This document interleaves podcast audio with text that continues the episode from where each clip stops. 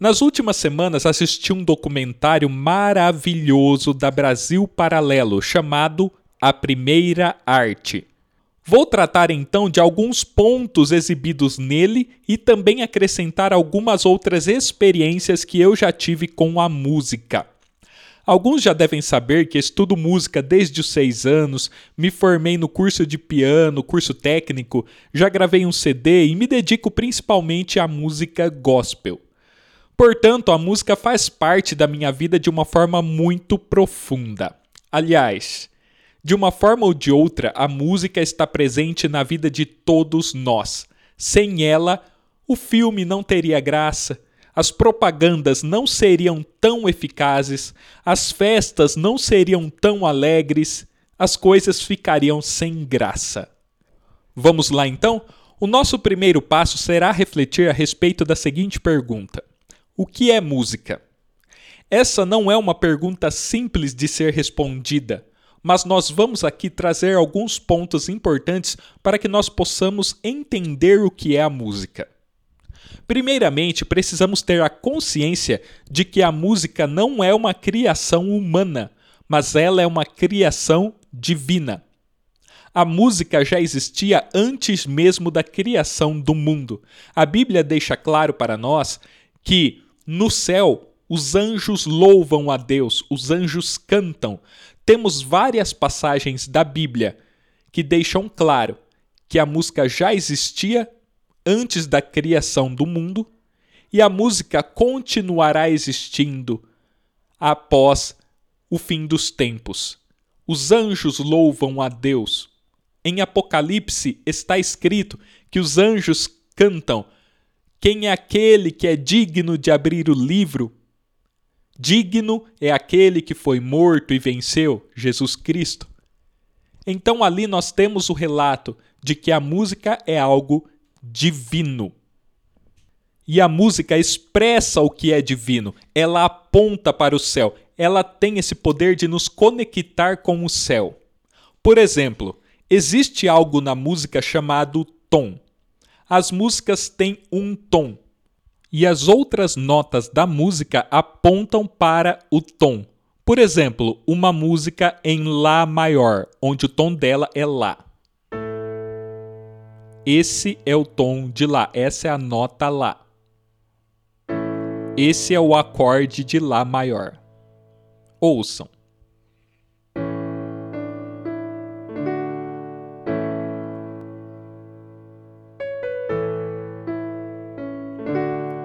Agora estamos no acorde de Ré.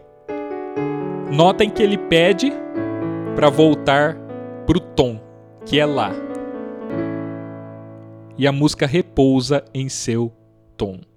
Esse fato da música ter um tom, das outras notas girarem em torno do tom e de haver essa necessidade de retornar ao tom para que haja o repouso da música, não tem uma explicação material é uma força que transcende o mundo material.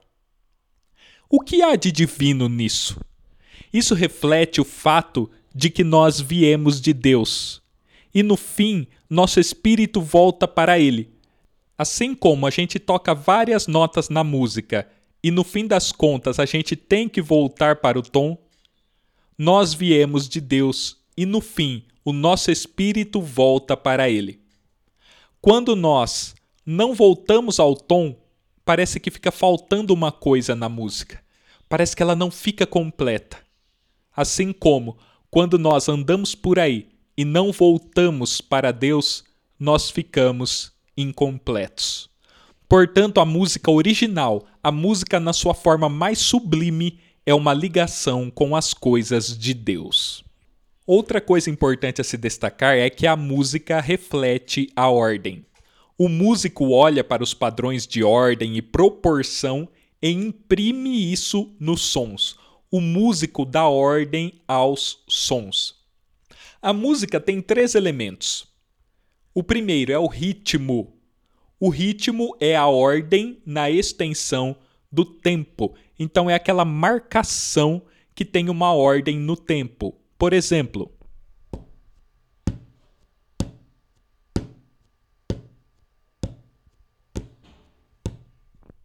Essa batida minha na mesa é um ritmo. Por quê? Porque nós temos uma ordem no tempo. Esse é o ritmo.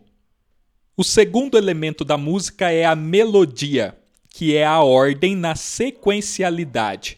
Aqui eu vou tocar a melodia da música Agnus Dei. Ouçam.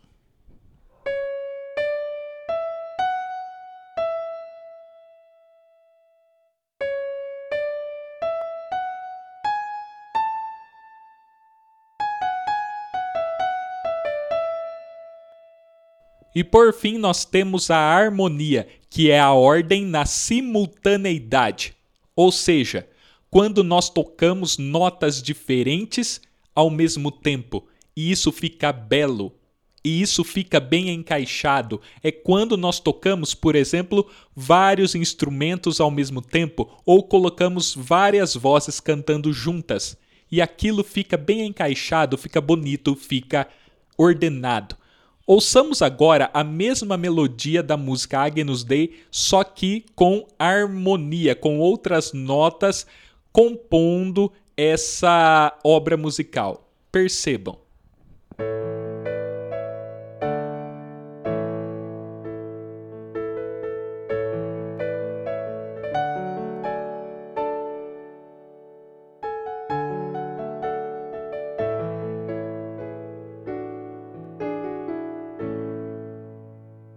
É preciso ter então esses três elementos: ritmo, melodia e harmonia juntos nas devidas proporções. Pitágoras, grande filósofo e matemático grego lá da antiguidade, via o mundo como números. E ele percebeu que através das frações seria possível criar instrumentos musicais. Quando a gente começa a olhar por esse lado matemático, percebemos que toda combinação guarda proporções matemáticas. E cada um dos elementos da música precisa estar bem encaixado, precisa estar presente na devida proporção, na devida ordem. Mas não é isso que temos visto na música atual de forma geral temos percebido claramente uma supervalorização do ritmo e uma desvalorização da melodia e da harmonia. O ritmo mexe com o corpo, ele tem o poder de mover as pessoas, enquanto a harmonia e a melodia mexem mais com a alma. Quando você despreza a melodia e a harmonia, você empobrece demais a música e você foca naquilo que é do corpo. E você foca naquilo que há de mais baixo no ser humano. Você tira os olhos daquilo que é divino, você tira os olhos daquilo que é mais elevado. E foca mais nas coisas da carne, e isso leva consequentemente a uma degeneração do ser humano. O ritmo é sim muito importante, mas ele deve ser um suporte para a construção da melodia e para a construção da harmonia. Ele não pode ser o elemento principal. Quando olhamos para o cenário musical e percebemos essa ênfase exagerada no ritmo, na batida, nos perguntamos: para onde estão querendo nos levar? Repito, a música precisa dos três elementos: ritmo, melodia e harmonia nas suas devidas proporções. Outra coisa interessante a ser destacada é a seguinte: o ser humano é o responsável pela música nesse mundo. Nós temos responsabilidade sobre as músicas que nós produzimos e ouvimos. A música precisa do elemento humano.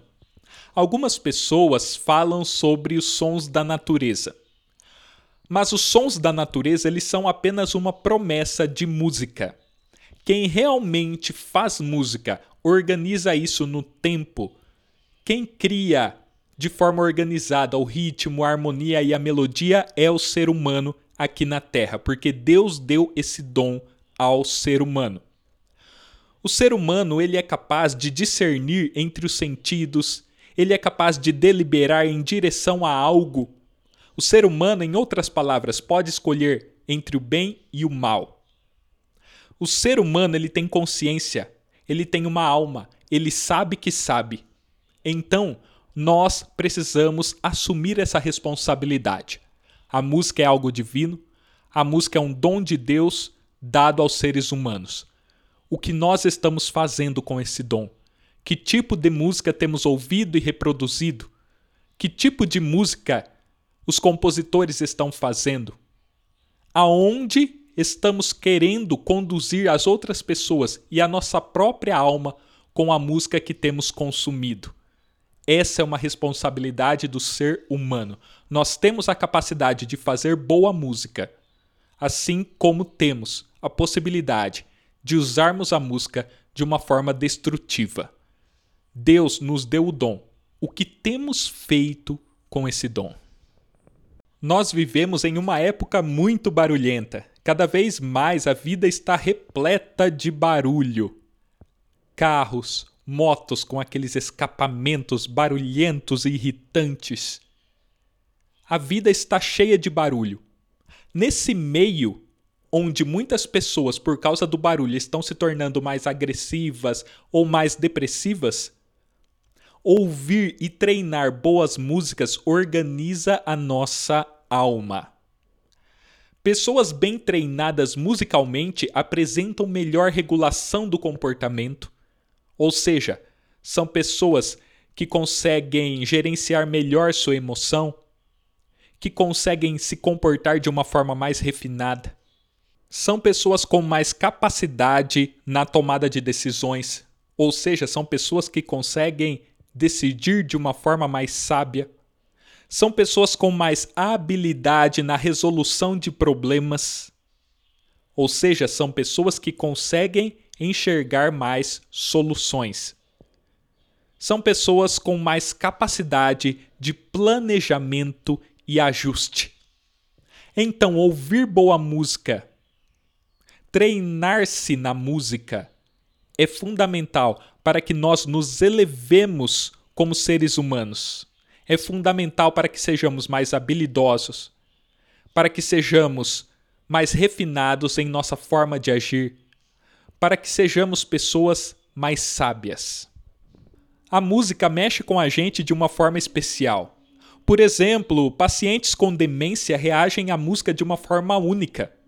O documentário da Brasil Paralelo mostra um homem que tinha dificuldade de andar. E quando a música começa a tocar, ele organiza os seus passos. Mostra também uma pessoa que estava com um problema de demência e que quando a música começou a tocar, ela começou a recordar os passos que ela fazia na dança daquela música. Então, a música é algo elevado. A música nos toca de uma forma diferente das outras coisas desse mundo. A música, ela tem o poder de nos enobrecer, o poder de nos deixar menos brutos, menos rudes.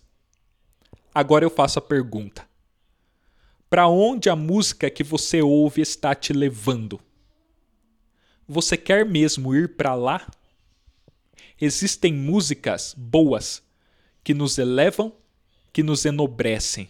E existem músicas usadas para destruir, para empobrecer o ser humano. Que tipo de música você tem ouvido? Saiba que muitos fazem escolhas e amargam essas escolhas. Com a música acontece o mesmo. Se você começar a ouvir música ruim, música destrutiva, música apelativa para as partes mais baixas do ser humano, você vai se rebaixar.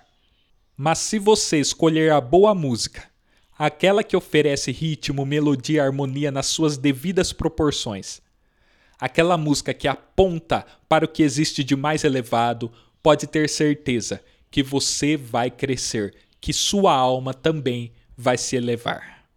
Existe sim música boa e música ruim. Não é só uma questão de gosto, existe o lado objetivo. Você pode até gostar de uma música ruim, mas ela continua sendo ruim, apesar do teu gosto. Existe objetividade na música. E existem coisas que achamos que é música e na verdade são alguma outra coisa, mas não música. pois não tem o que é necessário e nem a proporção devida para ser considerado música. Vamos fazer um breve passeio pela história da música e isso vai ficar um pouquinho mais claro para nós. Como eu disse, a música sempre existiu, antes mesmo da criação do mundo. Quando a gente olha para a história da humanidade, para os primeiros registros históricos, ou seja, para as pinturas rupestres, depois para os primeiros registros escritos, nós já percebemos ali a presença de instrumentos musicais. Inclusive a Bíblia, desde seus primeiros livros, já fala a respeito de música. Podemos concluir então que a música sempre esteve presente na vida das pessoas, inclusive naquelas civilizações mais primitivas. Só que a música da antiguidade se perdeu. O que conhecemos dela é um pouco do que foi transmitido de geração para geração. Mas, como não havia partitura nem meios de gravação dessas músicas, a música da antiguidade se silenciou, se perdeu. A notação musical que nós conhecemos hoje, ou seja, a escrita musical em partituras, teve origem só no século XI com o monge e regente Guido d'Arezzo. Foi ele, inclusive, quem batizou as notas musicais com os nomes que conhecemos hoje, baseando-se em um texto do latim que era um hino a São João Batista. Então ele pegou a primeira sílaba de cada verso do hino para dar nome às notas musicais. Então as notas passaram a se chamar ut, ré, mi, fá, sol, lá, san. Depois houve uma alteração em duas dessas notas. Giovanni Doni mudou o nome da primeira nota de ut para dó, pegando a primeira sílaba do seu sobrenome, dó, de Doni. E também mudou o nome da última nota, que era san e passou a ser si, porque, segundo ele, ficava mais fácil de pronunciar dessa nova forma. O Si vem de Sancti Johannes, que em português é São João. Tudo isso que Guido d'Arezzo criou possibilitou a melhor organização da música e permitiu a criação de obras mais complexas. Antes, as melodias precisavam ser decoradas e isso exigia muito da memória das pessoas. E como todos nós sabemos, a memória humana ela tem suas limitações. Passando a registrar a música em papel, em partitura, ficou muito mais fácil de memorizar, ficou muito mais fácil de lembrar e ficou mais fácil de fazer construções musicais. E aqui é um detalhe importantíssimo toda essa evolução da música foi acontecendo dentro da igreja. Já havia música folclórica, música fora da igreja? Sim. Foram surgindo, por exemplo, os trovadores, que eram viajantes com instrumentos em mãos, utilizando inclusive alguns elementos da música árabe. Por exemplo, o violão ele tem origem a partir de um instrumento árabe. Com o passar do tempo, foi se desenvolvendo a música local, regional, de acordo com a história de cada povo. Mas o grande desenvolvimento da música se deu na igreja. É ali que ela atingiu seu nível mais elevado e complexo. Inclusive, a música da igreja foi sendo copiada fora dela, foi sendo reelaborada e dando origem a outras músicas. A música foi se desenvolvendo. Um dos primeiros grandes nomes da história da música foi Cláudio Monteverdi. Ele criou a técnica de colidir acordes, inventou dissonâncias, compôs obras magníficas como a ópera Orfeu. Suas obras eram extremamente intelectuais. E grandes nomes da música foram surgindo, como Scarlatti, Arcângelo Corelli, Vivaldi, entre outros aos poucos foi se despertando a música puramente instrumental, nascendo inclusive a orquestra moderna. Vale a pena ressaltar que antes dessas transformações, a música era mais vocal. Então, na igreja, por exemplo, tinha o cantochão e depois o órgão, formas de fazer música vocais. Depois de todas essas transformações, então a música instrumental vai ganhando força, vai se desenvolvendo de forma muito intensa. E aí surge Johann Sebastian Bach, grande expoente da música barroca, talvez o maior compositor de todos os tempos. A música barroca era cheia de ornamentos, de detalhes, cheia de enfeites. Bach compôs as suas músicas no ambiente da igreja, ele era da igreja luterana e focou em representar a perfeição divina na música. Quando a gente ouve a música de Bach, a gente percebe que era uma música extremamente organizada e complexa. Bach dizia que através da música nós deveríamos tocar o divino, ou seja, nunca deveríamos rebaixar a música até nós, mas nós tínhamos que subir até a música para que pudéssemos tocar o divino. Bach dedicou toda a sua obra a Deus. Inclusive, ele colocava em suas partituras a seguinte sigla: SDG, Soli Deo Glória, ou seja, somente a Deus a glória. Então Bach foi uma pessoa temente a Deus e que dedicou toda sua magnífica obra ao nosso Senhor. Vale ressaltar aqui uma coisa: Bach morreu sem reconhecimento. Ele não era um músico famoso, ele não era popstar. Bach só foi reconhecido muito tempo depois da sua morte. Mas eu estou certo de algo. Bach não teve em vida o reconhecimento dos homens, mas sem dúvida ele teve o reconhecimento de Deus. Na sequência da história da música foram acontecendo várias reelaborações, várias transformações. Porém, não percebemos queda de qualidade. Pelo contrário, percebemos a criação de novas formas de fazer música que eram riquíssimas. Por exemplo, depois de Bach, depois de um bom tempo, surgiu um cara chamado Handel, na Inglaterra. Handel reelaborou a música ele criou uma nova forma de fazer música. A música de Handel já não era só para agradar a Deus. Também não era só diversão, como a música folclórica, a música das ruas. Também não era um espetáculo apelativo como da ópera. E ainda ele adicionou um elemento chamado nacionalismo, ou seja, a exaltação da nação. E essa fórmula do Handel fez muito sucesso na sua época.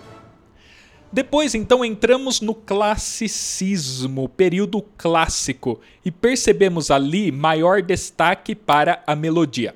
Enquanto Bach destacava bastante a harmonia, as possibilidades de combinações harmônicas, o período clássico destaca mais a melodia. Vemos no período clássico uma maior simplificação e menos enfeites que no barroco. Nessa época, os compositores passaram a querer mimar o público, agradar o público, e com isso eles começaram a ganhar bastante dinheiro. Nessa época, por exemplo, podemos destacar o grande Mozart, que fez obras maravilhosas. O tempo foi passando até que aparece um grande homem chamado Beethoven. Beethoven foi a transição entre o período clássico e um novo período, o período romântico, onde temos uma música mais forte, uma música que dá vazão aos sentimentos humanos, uma música que não tentava mimar as pessoas, uma música que não tentava agradar o público, mas confrontar esse público. Nessa época, então, podemos destacar Beethoven e outros como Chopin, Liszt, Brahms, Schumann, Strauss, Tchaikovsky, Richard Wagner, entre outros.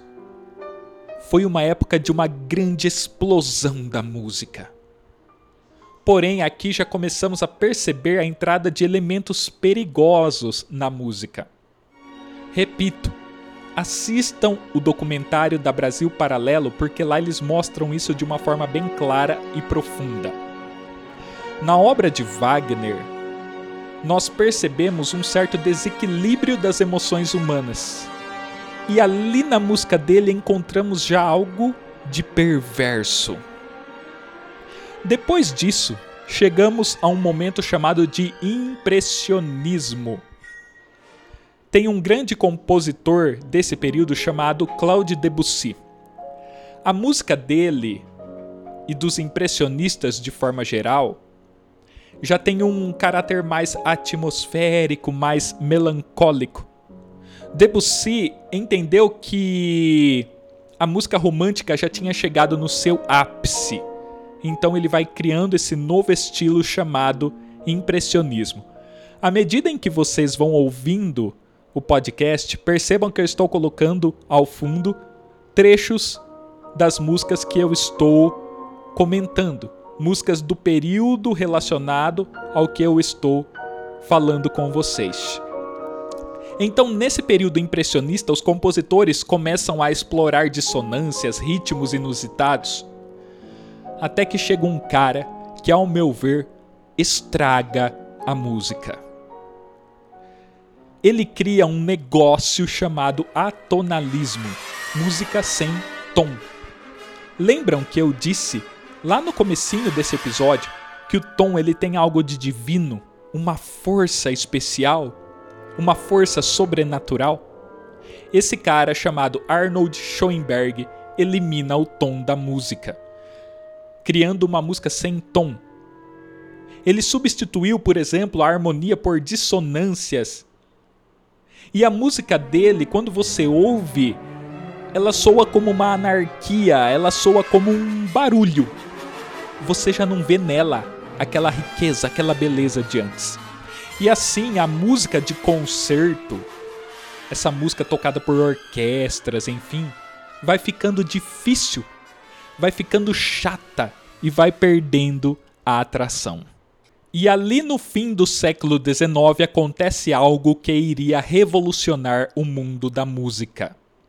No finalzinho do século XIX, Thomas Edison cria o fonógrafo, um meio para gravar e reproduzir sons. E logo vai surgindo e se desenvolvendo também o rádio. E com a soma de gravadores de sons e rádio, tem origem a indústria fonográfica.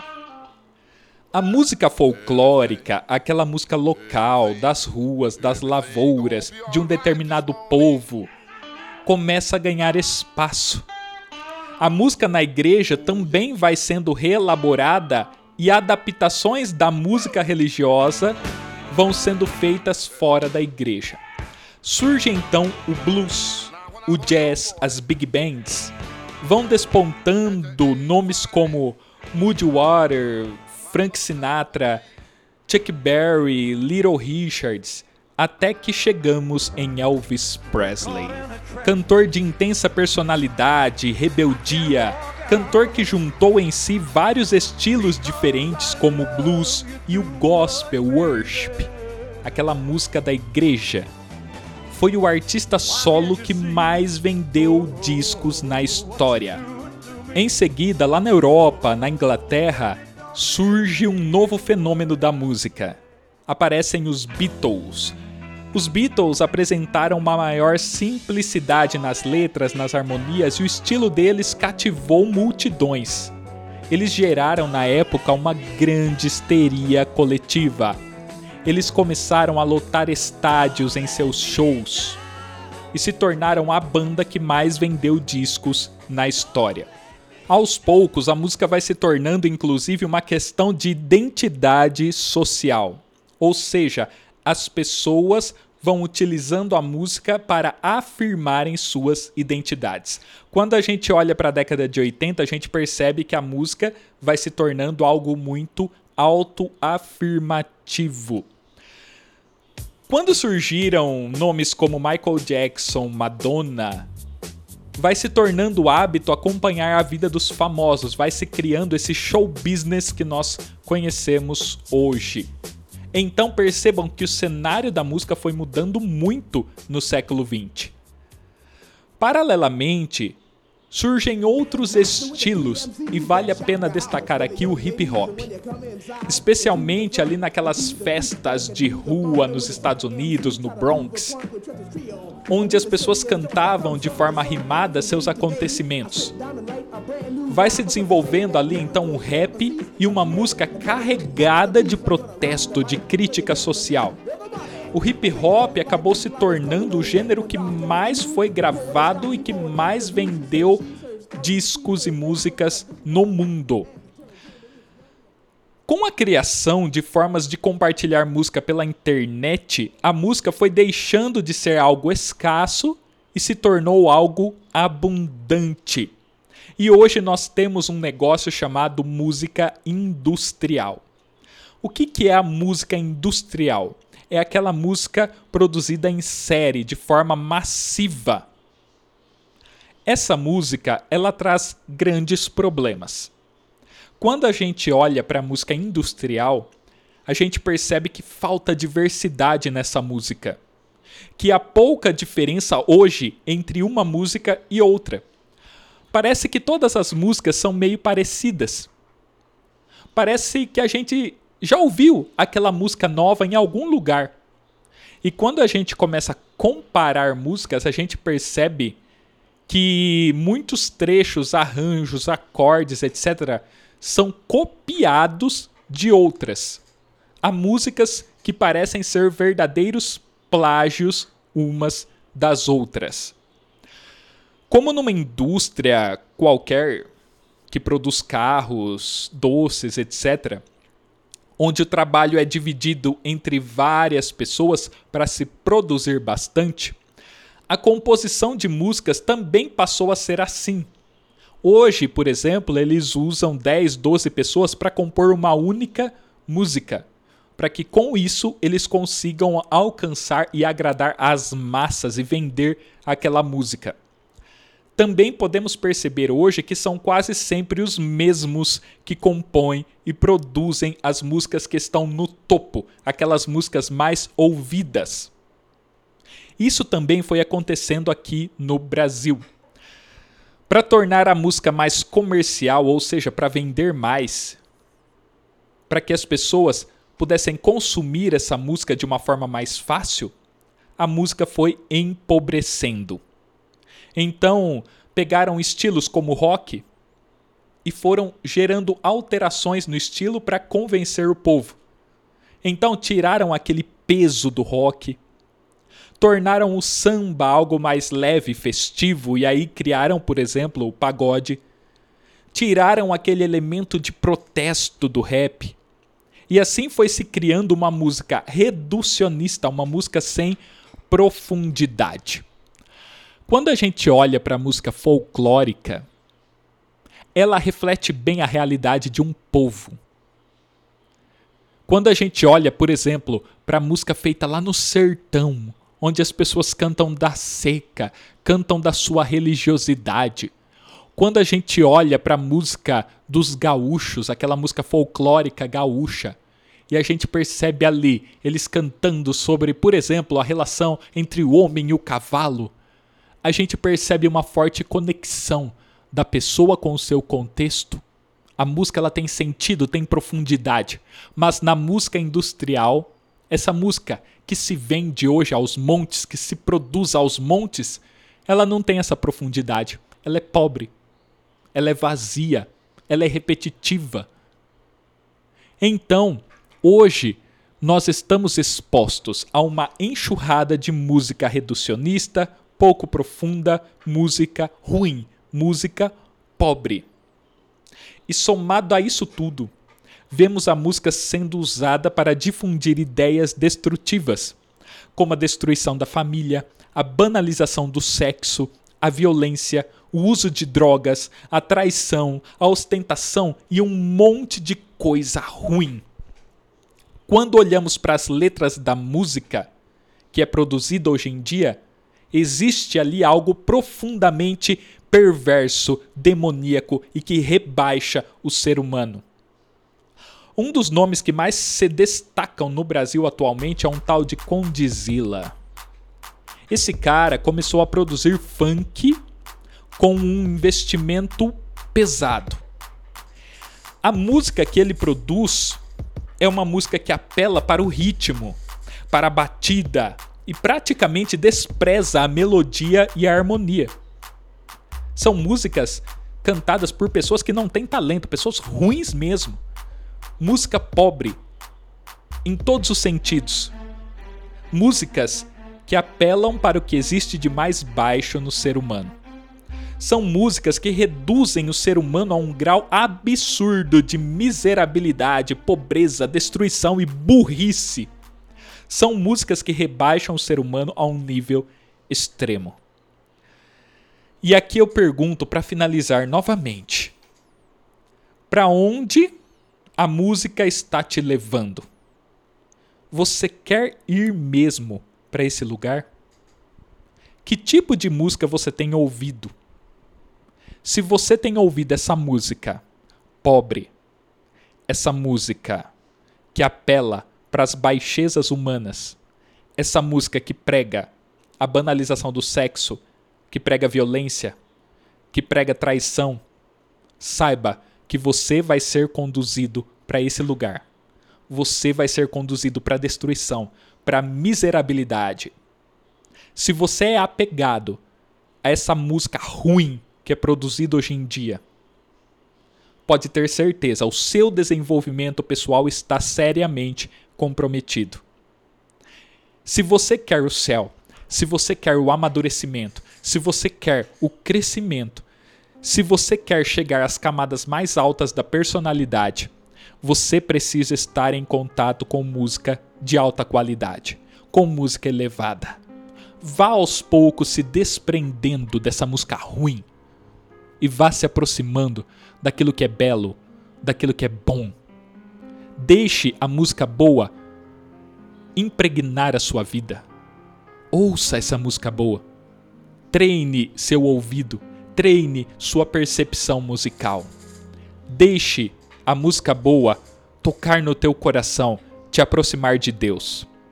Eu vejo um grande problema acontecendo nas igrejas. Vocês perceberam que no auge da música a igreja esteve presente. Bach, talvez o maior compositor da história, compunha para Deus dentro da igreja e a música chegou em níveis altíssimos. Uma música que expressava a beleza divina. A igreja durante muito tempo foi referência. A igreja foi copiada fora da igreja. Muitos pegavam a música da igreja e copiavam fora dela. Hoje, infelizmente, a igreja está copiando a porcaria que é produzida fora.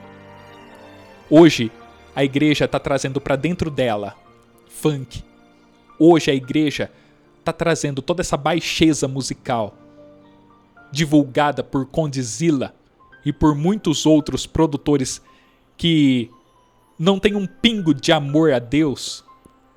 A igreja tem trazido para dentro, incorporado esses valores musicais ruins.